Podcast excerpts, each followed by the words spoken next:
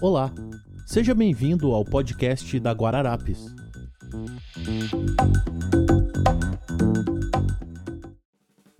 Olá, ouvintes do podcast da Guararapes. Meu nome é Fernanda Alonso e hoje vou bater um papo com o arquiteto Cássio Vinícius. Cássio, você pode se apresentar? Olá, boa tarde, tudo bem? É, primeiro, obrigado pelo convite.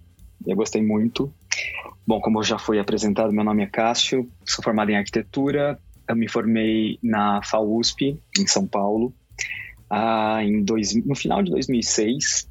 É, obviamente, eu não abri né? Não comecei com um escritório próprio, eu fui trabalhar em outros escritórios, na parte de interiores, uh, também desenvolvi projeto de edifícios residenciais.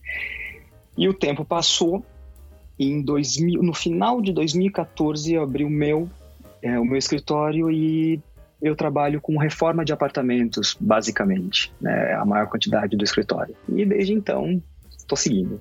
Bacana. Primeiramente, eu gostaria de te parabenizar. Eu dei uma olhada nos seus projetos, gostei muito do seu trabalho. Obrigado. Eu gostaria... e eu gostaria de saber de onde vem a sua inspiração. Você sabe, é, eu fiquei pensando sobre isso, né? Quando a gente olha para trás, um, dia. Na verdade, eu sou de uma cidade chamada Mogi das Cruzes, e eu moro em São Paulo já há 20 anos. Então eu tô sempre indo e vindo e no caminho a gente para para pensar em um monte de coisas, né? porque não tem muito que olhar ao redor. E quando você olha para trás na trajetória, olha nos trabalhos, nos projetos, não foi intencional abordar essa questão das cores desde o início. Acho que como estudante, acho que muitas pessoas vão se vão se ver nessa fala. É claro que eu tinha meus ídolos, é óbvio que eu gostava de algo beirando o minimalismo, poucos elementos, aquele tipo de arquitetura que, sinceramente, fica muito bonita em foto, mas eu não sei se seria bom para utilizar na vida real. Quando você trabalha para alguém, é uma história. E quando você começa a trabalhar por você, para você, né, com o seu escritório, você que responde por absolutamente tudo, é uma história completamente diferente. Então, você tem uma, uma maneira de, de ver arquitetura, você acha que todo mundo vai achar aquilo maravilhoso de imediato, e aí você se depara com um cliente que tem questões, inúmeras questões, né? E as principais questões é, estão relacionadas à parte financeira, boa parte. E eu tenho eu percebi desde o início que uma das coisas, eu não vou dizer das da, da, coisas mais baratas, mas eu acho que quando você quer fazer alguma coisa diferente, você quer chamar atenção e o cliente não tem tanto dinheiro disponível para poder fazer aquilo que você está imaginando, o que mais modifica com menor custo é a utilização de cor. No meu caso, com pintura e atualmente com MDF né, que está vindo cada vez mais com, com padrões, com cores, formatos, etc. E basicamente foi assim que a cor entrou na minha vida, nos meus projetos. E eu gosto. Elas surgem quando o cliente apresenta um briefing, quando ele apresenta o que ele precisa, eu automaticamente já vejo aquele projeto, aquela, aquele pedido, eu já vejo através de cores. Mas se você for perceber também nos meus projetos, você não vai ver todas as cores juntas. Cada um basicamente tem é, uma cor que manda e vai organizando todas as demais paletas. Sim, eu realmente percebi isso no seu projeto, né? Eles têm uma, uma identidade, né? Você, cada projeto você percebe que tem a sua assinatura ali. Parando para pensar, eu nunca trabalhei com as cores básicas. Digo, um vermelho sangue, um amarelo, uh, um azul, um cobalto bem forte. Eu, eu gosto das variações. Eu gosto do não óbvio, né? E a minha arquitetura também, é, eu tento trabalhar com grandes porções naquela mesma cor, é, para que elas tenham uh, protagonismo e para que elas se transformem em algo, para que tenham uma função, mas que elas também é, se transformem em algo uh, icônico daquele projeto. Não importa o tamanho, não, não importa se é um apartamento, um, um estúdio de 30 metros quadrados ou um apartamento de 300 metros quadrados, não é o tamanho que vai deixar o projeto melhor ou menos melhor, né? Não é porque é um, um, um, estúdio de 30 metros quadrados que você não vai ter como colocar algum elemento ali que identifique todo o conceito. Então, e a cor me permite é, trabalhar isso. Por isso, e, de novo, nunca algo óbvio, né? O cliente, geralmente as pessoas, os clientes estão acostumados com ah, azul ou então ah, rosas. Só que dentro dos azuis existe uma infinidade de tons de azuis. Né? Você acrescenta um, tom, um pouco de cinza, você acrescenta um pouco de amarelo, você já mudou. E eu gosto dessa surpresa, quando a pessoa olha aquela cor é, o cliente, no caso, vê aquela cor e diz: Eu jamais escolheria, ou eu jamais poderia imaginar que essa cor fosse ficar tão bem nesse ambiente. Eu, eu, gosto desse teu ponto de vista. E, bom, primeiro que o cliente, quando ele te procura, ele já reconhece essa tua identidade, né? Mas Sim. é fácil você convencê-lo por exemplo, de uma cor específica ou de uma tonalidade? Como, como é esse processo? Nossa, quando eles chegam até mim, eles, eles reconhecem que eu gosto de trabalhar com cor e eles gostam dessa maneira. E é engraçado que mesmo cliente, eu tenho muitos clientes que não gostam de cor. Digo, eles têm receio de utilizar, eles têm aquele medo de que, puxa, é o projeto da minha vida, eu não quero errar e eu tenho medo de colocar uma cor que eu não goste. Seja é, na marcenaria, que é uma, é um pouco mais fixo e imutável do uhum. que uma pintura na parede, né? Ou, ou seja, mesmo pintar um ambiente ou um, um teto, um forro, alguma coisa. E eles não, eles não têm receio de chegar até mim, porque eles sabem que eu vou sugerir cor. Não há dúvida com relação a isso. E também eu entendo, puxa vida, esse cliente ele não gosta de nada muito forte mas existem cores que não tem, que não são tão vibrantes, né? Tons terrosos ou então tons pastéis. Eu posso introduzir um pouco de vida. Eu gosto de dizer isso. Ah, eu acho que cor é vida. Ela Com vai certeza. alegrar o ambiente, ela vai animar, ela vai, ela tem interesse, ela vai chamar a atenção. Então, eu gosto de dotar o projeto de personalidade, seja por algum elemento da arquitetura, um painel de marcenaria, ou então seja pela cor. O apartamento inteiro branco, mas você vai entrar no lavabo, por exemplo, e ele é, vou dar um exemplo que não necessariamente que eu tenha feito, mas vermelho. Puxa vida, é o apartamento branco com lavabo vermelho. Ele vai se transformar num, num ponto que todo mundo vai querer ver. E nesse ponto, é, o cliente permite. Mas voltando para sua pergunta, né, se é fácil, se... nunca é fácil. Não é que não seja fácil, mas quando o cliente chega até mim, uma das perguntas que eu faço é com relação às cores. Ou se ele não gosta, ele já diz de imediato que ele não é o maior fã de cores muito vibrantes. Então eu entendo, tá bom, você gosta de cores, quais são as cores que você gosta? Ah, eu adoro amarelo, que eu acho um pouco difícil de trabalhar. Então, muito bem, mas eu não gosto de nada muito forte, eles chamam de forte, prefiro chamar de vibrante. Aí eu vou ver na paleta dos amarelos, geralmente eu vou nos mais queimados.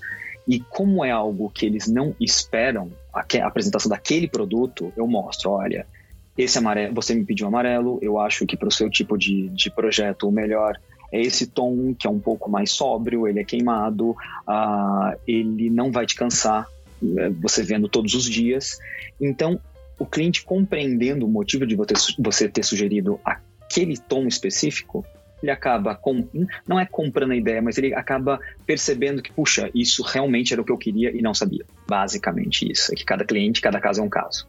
E já aconteceu o post, um cliente que exagerou nos pedidos? Já, já. Eu, eu, lembrei de um caso, isso foi muito curioso, porque quem entrou em contato comigo foi a esposa. E aí nós conversando, uma conversa super informal, não tinha absolutamente nada a ver com o projeto ainda. Ela gostava de um time. Eu tinha certeza absoluta que o casal torcia para o mesmo time. E eu tento não, eu tento não me fixar nisso, né? Nós temos muitas cores de times aqui em São Paulo, então eu tento não falar, bom, ai, é, será que tal pessoa vai achar que é por conta disso? Eu acho que eu sinto quando a pessoa começa a me falar o que ela precisa, eu vejo, puxa, caberia essa cor aqui. E não me atento a isso. Mas nesse caso especificamente, ela citou o time dela eu falei, muito bem, não uhum. tenho nem dúvidas, eu vou, vou trabalhar esta cor. E trabalhei inúmeros tons daquela cor, apresentei. Foi um dia, um dos pouquíssimos dias das vezes que eu cheguei atrasado na reunião, eu não gosto. E aí eu apresentei o projeto, o marido dela, um querido também, olhou e falou: Olha, eu adorei o projeto, eu não tenho nada para mudar.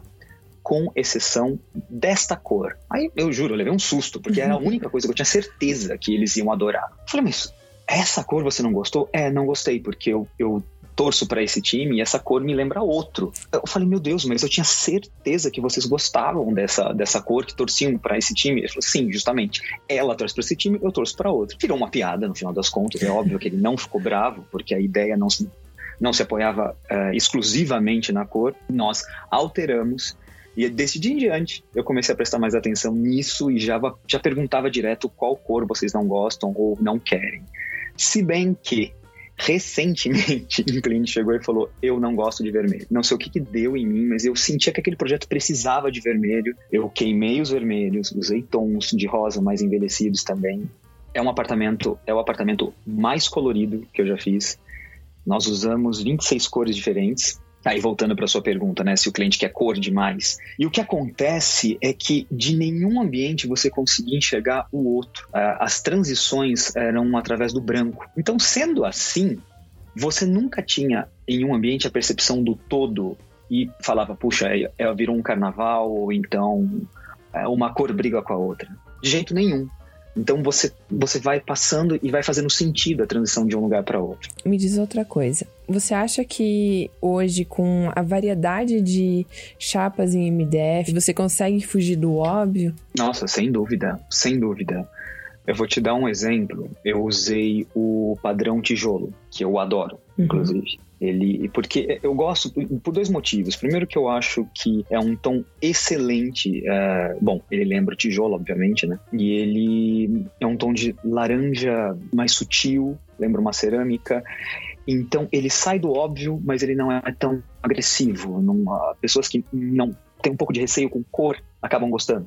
E eu vejo que quando alguém quer usar cor na marcenaria, é, você geralmente define a marcenaria, né? não, você define a cor e laqueia tudo aquilo né, para deixar tudo uniforme. E nesse caso, ah, nós queríamos utilizar algo. A gente não queria utilizar, não queria laquear a marcenaria, porque além de ser trabalhoso, é custoso e é muito delicado. Então eu fiz o, o caminho contrário no caso. Eu escolhi o produto, que era essa chapa, né, esse MDF especificamente, e eu tentei encontrar uma, a cor mais próxima possível daqui, da, daquele MDF para que eu pintasse as demais paredes, que eram de alvenaria no caso, e o ambiente ficasse monocromático. Então, através da foto, você vai olhar e você vai não vai perceber diferença da cor da pintura da parede para o MDF, vai dar aquele efeito que eu queria uh, monocromático e você conseguiu algo que antes talvez não fosse possível, né? Que ou ia ser muito custoso. Sim. Então, sempre que eu posso, eu vejo o que tem de novidade, se cabe naquele projeto, obviamente, né? E tento colocar cor principalmente na marcenaria, que eu considero uma parte forte do escritório. E sair do óbvio, né? Branco, não que eu não goste, mas eu uso em momentos muito específicos. Não é a minha primeira opção. Outra característica que eu percebi que faz parte do da identidade do escritório são as, as texturas na marcenaria também. Você pode comentar um pouquinho? Posso. E tem duas. Né? São duas texturas. Eu talvez eu acho que você percebeu o que eu costumo chamar de sulcos. Tinha painéis, eu tinha que fazer, por exemplo, uma cabeceira. Eu fiquei me perguntando como é que eu posso acrescentar nessa cabeceira algum outro detalhe não que necessariamente virasse a minha marca, mas algum outro detalhe, alguma textura, mas que não rebusque demais, mas que também não deixe tão simplista uh, aquela cabeceira. Às vezes, ok, claro que eu já quis um painel, uh, o cliente também, um painel liso, só o detalhe da, o padrão madeirado, uh, ou então a cor, mas naquele ponto específico a cabeceira era grande demais. E eu gosto, eu acho muito bonito quando o padrão fica na vertical, né? Os, as catedrais, né? Os veios da, da madeira. E se eu vou usar na, os veios na vertical, eu vou ter que colocar várias placas. E aí eu não tinha uma medida que desse para você, ou eu ia ter muito desperdício, ou então eu ia ter uma emenda num lugar errado. Aí eu pensei comigo, eu não quero fatiar esse MDF inteiro para transformar num ripado. Tava sendo muito feito isso, acho bonito, mas eu não queria naquele, naquele momento. Então eu vou usar chapas uma do lado da outra. Como que essa, essa chapa é feita? Ela é colocada, né? Então eu pensei, a emenda, em algum momento ela vai existir. Se eu não posso sumir com a emenda, como é que eu posso assumir a emenda a meu favor? Então eu pensei, se eu pegar se eu fizer um sulco nessa marcenaria, é realmente um sulco. Você pega uma serra e você afunda essa serra uns 3 milímetros, 5 milímetros, e ela tem 3 milímetros de largura também. Quando você faz esses sulcos na vertical, cria se como se fosse a ideia de um ripado, só que eles têm larguras diferentes, porque eu não queria uma simetria. Eu queria que cada sulco tivesse afastado do outro uma medida diferente para que cada vez que você olhasse para aquele produto, você não conseguisse memorizar a, a separação. Né? Então, cada um tem uma largura diferente. E isso disfarça a emenda de um MDF com outro. Eu posso fazer 100 metros de lineares, assim, de comprimento, que você não vai ser capaz de dizer onde que está a emenda de um MDF com outro. E no final das contas, isso acabou se transformando em um elemento que eu sempre uso na minha arquitetura, como se fosse um, um estilo, vamos dizer assim, um elemento que aparece presente ali ele não é escancarado, né? Mas ele está sempre presente para criar essa textura em alguns lugares que eu quero chamar um pouco mais de atenção, disfarça a emenda principalmente e cria essa, esse ritmo, né? Que nunca se repete. E a segunda textura são perfurações né, para ventilação permanente, um espaço que tem algo quente dentro, é como se fosse um rendado, é uma coisa super simples, mas quem vê de fora acha que aquilo é meramente decorativo, mas não é, ele tem uma função mesmo. Eu acho que são as duas que eu gosto de usar. Deu para entender? Ficou claro o que eu quis dizer com relação ao suco? Sim. Na verdade, você evidencia o que seria um problema e tira proveito disso, né? É, Exatamente. é muito bacana. Bom, Cássio, é obrigada pela conversa. Foi muito bacana falar com você. Eu que é, agradeço. Agradeço a oportunidade.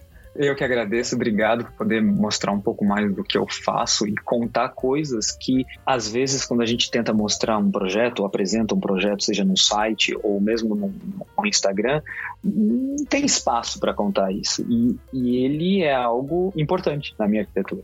Enfim, obrigado.